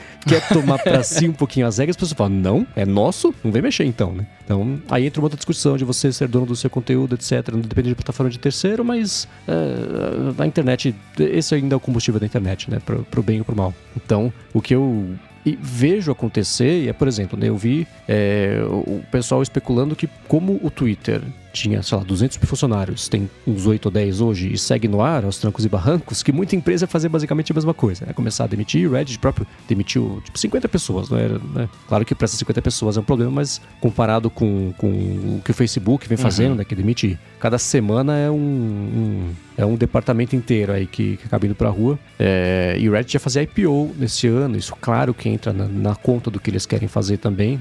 E o CEO falou: a gente vai ser uma empresa orientada a lucro, a gente vai continuar apertando até a hora que der lucro. A hora que der lucro, a gente vê o que faz, mas o objetivo principal deles agora é esse, justamente por conta do IPO. Então tem essa pressão aí que eles estão colocando em cima, mas é uma pena ver como o que aconteceu no Twitter passa a ser replicado em outros lugares que acham que, que enfim, vem, é- tem essa expectativa. Não, vai passar. O pessoal tá reclamando, tá chiando. Olha pro Twitter, tá mais calmo. Então aqui vai ficar mais calmo também. Pode fazer, pode irritar a base de usuários, porque mais cedo ou mais tarde a comunidade de 30 milhões de pessoas vai voltar a ser aberta para poder discutir. E beleza, né? Vira um jogo de. de que, como é que é? Chicken, não sei como é que é o jogo. Um carro para desviar e não bater no outro ali. E as empresas acabam sempre ganhando. Né? E outra coisa, né? Tudo aquilo que é gratuito tem uma data de validade. Porque aquilo que é Sim. gratuito, é, vem, o dinheiro vem de algum lugar. Né? E geralmente, né, do, daqueles, né, os investidores anjos. E esses investidores anjos vão chegar uma hora que eu- eu- minha grana aí, me dá minha, me dá minha grana, né? Então chega um- Quero ver qual vai ser o primeiro investidor desse que vai se assumir como um investidor demônio. né? É, e aí entra o lance do IPO, né? Porque esses investidores mesmo é tudo de risco. Fala assim, putz, vou te dar 20 milhões de dólares pra eu ter. É o Shark Tank modelo, né? Pra ter X% de participação da sua empresa e daqui a três anos, se essa grana não, não, não vingar. Não vingou. Beleza, os outros investimentos que deram certo cobrem isso aí. Mas quando você vai abrir ação e etc., que vai ter uma obrigação quase de crescimento, né, você limita um pouco as opções e começa a mudar a prioridade. Ó, eu tô acessando aqui agora, tem 5.500 comunidades que estão fechadas. Eram 8 mil e poucas no começo do, do, do dia, no mês de quarta-feira, estamos na meia-noite e 20 de quinta-feira, então caiu a quase pela metade. aí. comunidade Apple especificamente, né, o, digamos entre aspas oficial, né, a que todo mundo participa, falou que acabou, tipo, fechamos aqui e só vamos reabrir se alguma coisa mudar e a gente não tem esperança que vai mudar. Então, tipo, Uhum. acabou a comunidade Apple no Reddit. É, tô vendo aqui das, assim, da top 10. A primeira é do próprio Reddit, tá aberta. World News tá aberta. Movie News tá aberta. News só tá aberta. Então as principais. Tinha uma de, de 30 milhões, eu acho, que tava fechada. Mas já tá passando mesmo, como o CEO falou que ia acontecer. Muito bem, vamos ver o que vai acontecer. Se vocês que estão escutando aqui participam do Reddit, se vocês têm opiniões a favor ou contra o que tá acontecendo, mandem pra gente, pra gente poder ter mais opiniões bem informadas aqui de quem tá de fato com a mão na massa. Faz o seguinte, vai em gigahertz.fm barra feedback e manda pra gente o que vocês acham, porque isso vai ser muito útil pra informar a gente também sobre o que tá rolando desses bastidores aí de quem tá envolvido mesmo. Enquanto isso não acontece, vamos pro Alô DT, a parte que você que está escutando o podcast pode também interagir com a gente. Se você tem uma pergunta perguntas, também vai lá, gigahertz.fm feedback, manda a sua pergunta que a gente pinça as mais bacanas aqui e responde ao final do episódio. Mas antes de trazer a primeira pergunta, eu quero agradecer a AlphaCode que está mais uma vez patrocinando o ADT com um desconto para você que tem que fazer um aplicativo, atualizar o seu aplicativo ou tem um produto, uma empresa, um serviço, quer fazer um skill para Alexa, chatbot no WhatsApp, você faz o seguinte: você vai em alphacode.com.br, a l p h a c o d e.com.br conversa com eles, fala que escutou o patrocínio e tem desconto para você resolver. A AlphaCode é uma empresa especializada no desenvolvimento de aplicativos para empresas que querem fazer sua transformação digital. Ela fez mais de 200 apps já tanto para Android quanto para iOS, que foram baixados mais de 20 milhões de vezes. Além disso, ela oferece, por exemplo, outsourcing, tem diversos serviços para resolver de vez aí pendências técnicas que você tenha na sua empresa, tudo isso com desconto porque você escuta o ADT. Então, mais uma vez, acessa alphacode.com.br, bate um papo com eles, comenta o que você precisa e pronto, você faz seu aplicativo, atualiza seu app. Acabou de aparecer um monte de API bacana, por exemplo, WWDC. Já conversa com eles, prepara aí como é que vai ser o próximo passo ou o primeiro passo do seu aplicativo com AlphaCode. Uma última vez, alphacode.com.br. Muito obrigado, AlphaCode, pelo patrocínio de mais esse episódio do ADT e pelo apoio a toda Gigahertz. Obrigado, AlphaCode. Valeu! Muito bem. Primeira pergunta do LDT de hoje veio do Allen, que comentou o seguinte: A Bia, que é do área de trabalho, postou no Twitter a foto de um iPad mini com a mensagem: Esse aplicativo requer o iOS 15.3 ou later, ou superior, sei lá, que veio depois. Ele comentou que esse post aborda uma contradição no discurso da Apple sobre o meio ambiente, né, frente à obsolescência programada, fazendo o iPad mini virar meio que um peso de papel. E falou: ah, ok, é um aparelho com mais de 10 anos de idade, mas o ponto que eu quero abordar, de acordo com ele, é outro. Essa obsolescência está mais relacionada à própria Apple ou é mais especificamente da galera que desenvolve os aplicativos que não desenvolvem mais as versões legadas para aparelhos mais datados. Aí ele falou: se for relacionado ao desenvolvimento, qual que é a dificuldade em manter versões mais antigas do aplicativo, mesmo que perca algum recurso? E aí? Bom, tem 50 mil perguntas nessa pergunta, né?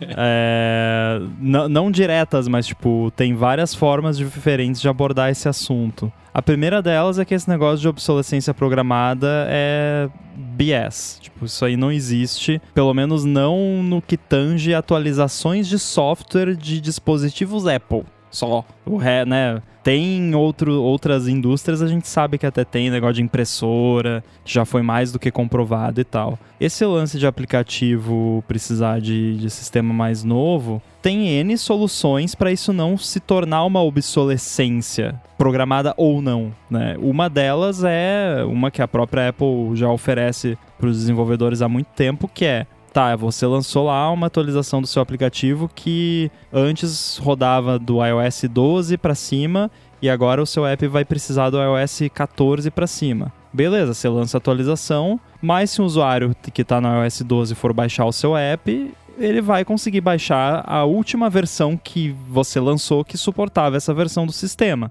Só que o desenvolvedor tem a opção de desligar isso. E aí, se o desenvolvedor vai lá e desliga, aí, né, não sei por que faria isso, mas eu consigo imaginar alguns motivos que levariam um, um app a, a fazer isso. Por exemplo, se é um app que lida muito com coisa de nuvem, tipo, tem um, um serviço de nuvem envolvido, cliente antigo, versão antiga, pode ter alguma falha de segurança, pode estar tá usando uma versão do serviço na nuvem que não é, nem existe mais, que vai, vai ser tirada do ar daqui a um tempo. Que infeliz, infelizmente e felizmente a tecnologia anda muito rápido. Então, ah, lançou o app agora, daí daqui dois anos já é outra coisa, já mudou tudo e já é outro sistema na nuvem que está por trás desse app. E é isso, né? Aí não, não tem como continuar mantendo. Agora, o lance de dificuldade de manter versões mais antigas, no fim, assim, no, do bottom line, é grana. Tipo, é, é o, o, quanto isso custa versus o benefício que isso traz de retorno, seja financeiro, seja indiretamente financeiro, porque 99,9% dos apps são comerciais e o objetivo é ter lucro. E se você manter a versão antiga, suporte a versões antigas não dá lucro, você não vai manter. É simples, né? É, é, é triste, mas é, é a verdade. E aí, claro, isso eu tô falando no caso de uma empresa e tal. Empresas maiores até têm mais recursos para conseguir fazer isso. Mas, tipo, pega eu. Ah, Rambo, continua suportando a versão 1 do AirBuddy no MacBook de 2015 no... Não dá, eu sou uma pessoa só, eu não tenho tempo nem condições de fazer isso, né? Aí, quando é uma empresa maior, a história pode ser diferente, mas no fim das contas, acho que eu já contei essa história N vezes, mas quando eu trabalhava lá na firma, a gente tinha essa, digamos, o app suportava iOS 12 para cima e já tava no iOS 16, sei lá. E aí a gente foi ver lá nos analytics e ah, até que tem bastante usuário ainda no iOS 12 e no iOS 13 aqui. Mas daí você ia olhar lá, vamos ver por revenue, né? Porque como era um app de e-commerce, você quando a pessoa fazia a compra, ficava né, registrado lá a compra de tantos reais no iOS versão X. Aí você olhar lá, digamos, era tipo, por mês, 100 milhões de revenue de versões de iOS mais recentes e 10 mil de compras de versões antigas. Então, tipo, cara, 10 mil não paga o salário de um engenheiro. Pra manter o negócio É. funcionando. Pra...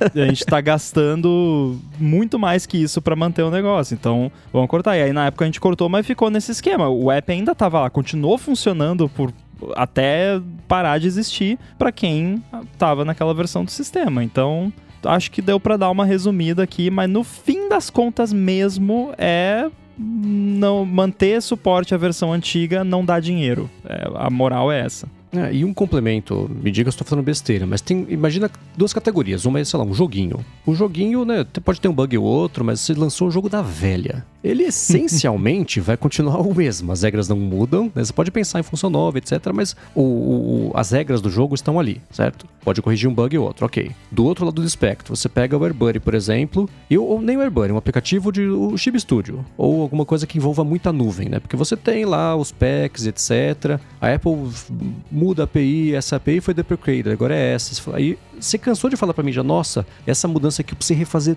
toda a engine do negócio pra continuar funcionando. E se isso se integra com a nuvem, você tem que mexer na nuvem pra dar suporte à nova engine. E você vai ter que deixar de dar suporte à engine velha, porque tá usando a API que é velha. Então, pra fazer essa, essa atualização, mesmo quem ficar ali na versão mais velha, pode parar de conversar com a nuvem. Se você não tiver tempo, recurso e, braço para fazer esse suporte duplo, né? Então, é, para alguns aplicativos, até por isso que eles, o de jogo da velha vai deixar lá, de você poder baixar a versão mais antiga, mas se não tiver quatro rambos trabalhando para dar suporte a isso tudo, em aplicativos que tem essa, essa complicação lateral, né, de, de funcionalidade, integração, ou ah, o negócio da Amazon, essa integração com a AWS, pra você fazer de um outro jeito. Então, o jeito antigo, o cano antigo foi tapado, não vai chegar dados. Então você pode até instalar o aplicativo, mas vai ficar vazio, pode não abrir as imagens, não funcionar, não fazer transação. Então depende um muito do exemplo app, bom, mas você pode pegar um iPhone de primeira geração que tenha a App Store lá, o iOS, a iPhone OS 2, sei lá. Uhum. Você consegue baixar vários apps. Você consegue instalar o Twitter. Eu tenho aqui, o meu iPhone de primeira geração que eu tenho aqui na gaveta tem o app do Twitter. Não funciona. Óbvio que não funciona. A App Store funciona, por incrível que pareça. A- ao- alguém lá na Apple fez questão de manter a, a API antiga da App Store, que, que era usada, funcionando, porque eu acho que nesse ponto eles têm um certo orgulho histórico ali. Talvez é tudo, tipo, arquivo JSON lá, estático, só servindo um snapshot de como era naquela época a App Store, né? Se bem que não, acho que eu consegui achar até o Chip Studio lá, que nem existia naquela época, né?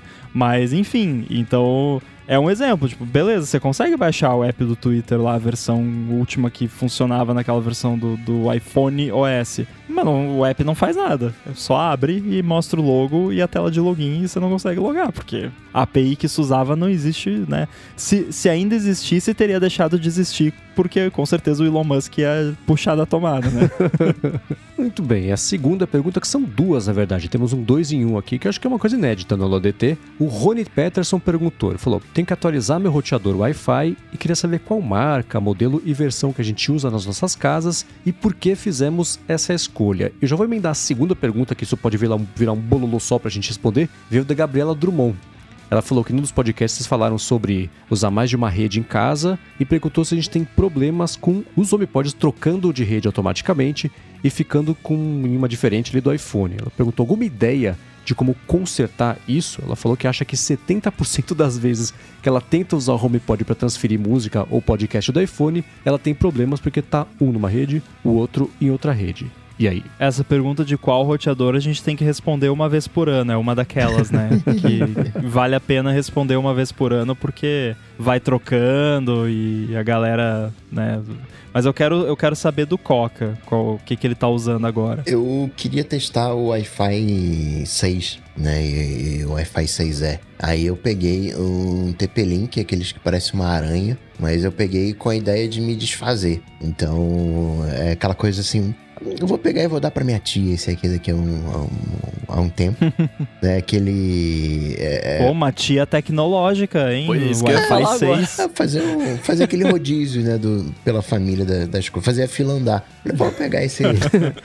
é aquilo, né? Ah, preciso atualizar. Pra quê? Né? Eu, eu, eu precisava atualizar meu Wi-Fi? Não, não precisava. Tava tudo legal. Falei, não, vou, não, vou pegar aqui um, um 6E. Peguei aqui um, um 6E. Mas unicamente para ver o 6E, testar o 6E. Aquela coisa do. Né, de ver o iPhone dormir e ele não ficar fazendo pooling no Wi-Fi, né, dar uma duração maior para a bateria, se eu ia sentir diferença ou não. Então foram questões puramente técnicas que me fizeram levar para a esse a, a fazer essa, essa escolha. E na questão de ter várias redes né, da, da Gabriela, eu tenho várias redes, mas eu só tenho uma principal e uma não vai para outra. Eu tenho eu no meu iPhone posso ir e escolher uma outra rede pro iPhone, mas não tá para conectar automaticamente. Só uma rede que é a principal tá o conectar automaticamente. Então todos os dispositivos sempre estão nessa rede e não migram para as outras. É, o lance de ter várias redes é, é algo que você precisa gerenciar, que nem se disse, para não ficar conectando automaticamente, senão complica. A solução, né, caso o ter várias redes seja uma questão de alcance, aí o lance é usar algum sistema mesh. Não adianta, porque você vai ter várias redes e, e querer ficar pulando entre elas, você sempre vai ter algum pepino. Eu tive um aqui totalmente inesperado que eu nem tinha pensado nisso quando eu fiz o, o setup aqui, que tava tendo uma reforma aqui em casa e aí a arquiteta tava passando um tempo aqui para acompanhar e tal e eu ofereci para acessar a rede de visitante. Só que não tava com conexão à internet na rede de visitante. Que tem a, né, o, o Hero, que é- aí já falei aqui, eu uso o Hero, né, o, o- mais recente lá, o Pro, que também acho que é o Wi-Fi 6. E aí não tava funcionando, aí eu fui ver, ah, era o DNS. Por quê? Pi-hole, porque o Hero tá configurado para usar o Pi-hole, só que o Pi-hole tá na rede principal. E aí, e como a rede principal e a rede de visitantes são isoladas, não, te, não tem acesso da rede de visitante pro Pi-hole. Aí a solução foi configurar um DNS manualmente no, nos devices que estavam na rede de visitante. Então, mesmo uma rede de visitante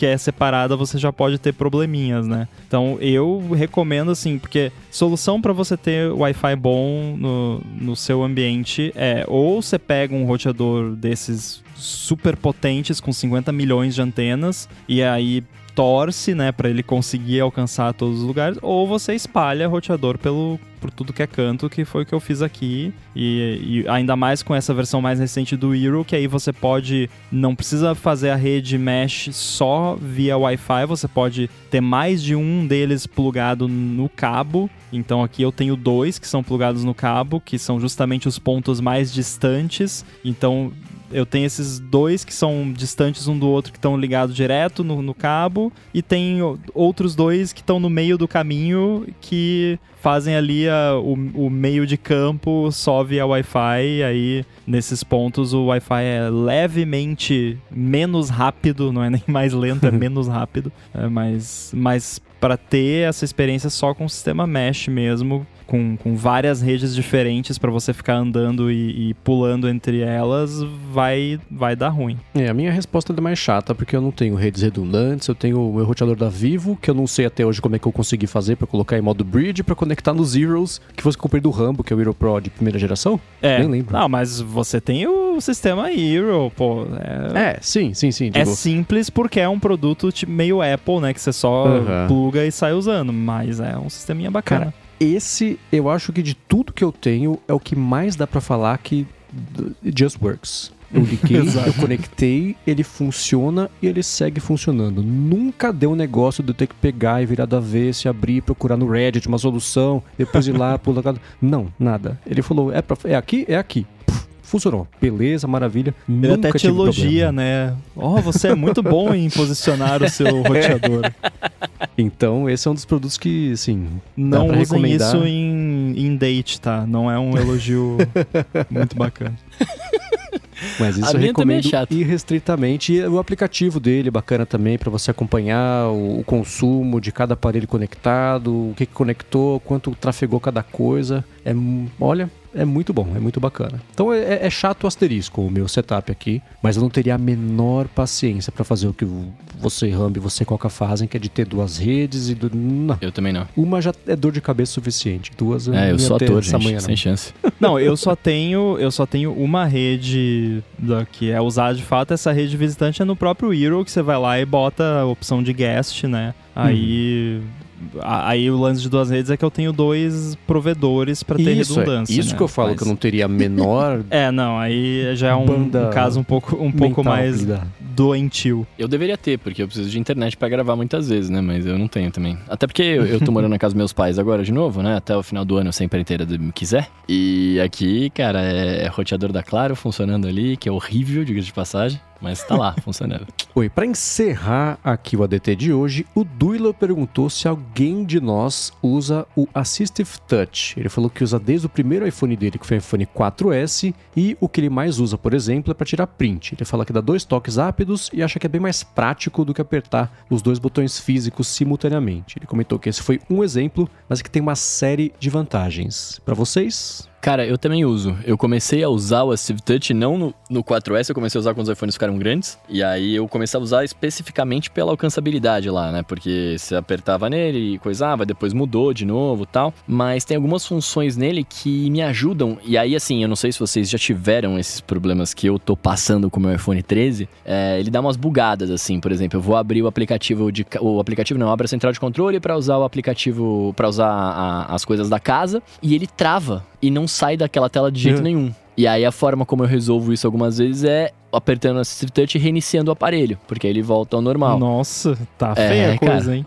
Tá, esse meu iPhone ele tá meio zoado, eu não vejo hoje Como é que tá a inclusive. saúde da bateria? Tá em 79%. Ah, isso pode explicar. É, eu usei, eu usei, eu uso meu iPhone bastante, né? Ele é um produto bem utilizado, um dinheiro bem gasto. É, então, assim, eu uso ele e eu recomendo, cara. Ele tem, tem várias funçõezinhas, você pode pôr lá, você pode personalizar a, te- é, a tela dele para coisas que você usa mais tal. Então, eu, eu uso e acho bem legal, cara. Só pra contextualizar, quem não tá fazendo, registrando o nome da pessoa, o Assistive Touch é o botão home é, virtual, né? aquele Virtual. que fica flutuando na, A bolinha. na tela. Eu tenho ele ativo num. Acho que é atalho de acessibilidade. Eu aperto três vezes o botão home. é, o botão power agora, né? O botão power na lateral e eu- tenho os atalhos de acessibilidade. Que tem o Assistive Touch, tem a lupa, tem o VoiceOver. VoiceOver eu não uso mais. O VoiceOver eu usava para quando eu entrava no carro, para ele ler as mensagens que eh, chegassem enquanto eu estivesse dirigindo. Que ele lê né, agora com os, os AirPods, né? Não precisa mais dessa, dessa função. E eu usava o Assistive Touch como um. para usar o botão Home, que tem funções, né? Zerar RAM, você consegue zerar RAM com o. Fazendo uso do botão virtual, né, um processo lá. E, e engraçado, né? Como o virtual funciona como botão é, físico. E no caso específico do, do Willow, e, de repente ele pode usar o atalho de acessibilidade para isso, né? Ah, eu quero, eu tiro muito print. De repente, os três, um atalho de acessibilidade para ir pendurar ali um print, ou um atalho para fazer alguma função, pode até é, ainda ter um, um ganho aí de, de produtividade. É, eu não uso o Assistive Touch, mas você falou desse atalho do botão. O nome oficial, se eu não me engano, é botão lateral. Não é nem liga, desliga, nem nada. Botão lateral. Botão lateral, que é os três cliques, e aí ele pode, você pode configurar vários atalhos de acessibilidade. E o meu favorito atualmente é o Personal Voice. Ah, é. Hello, I'm Mr. Rambo.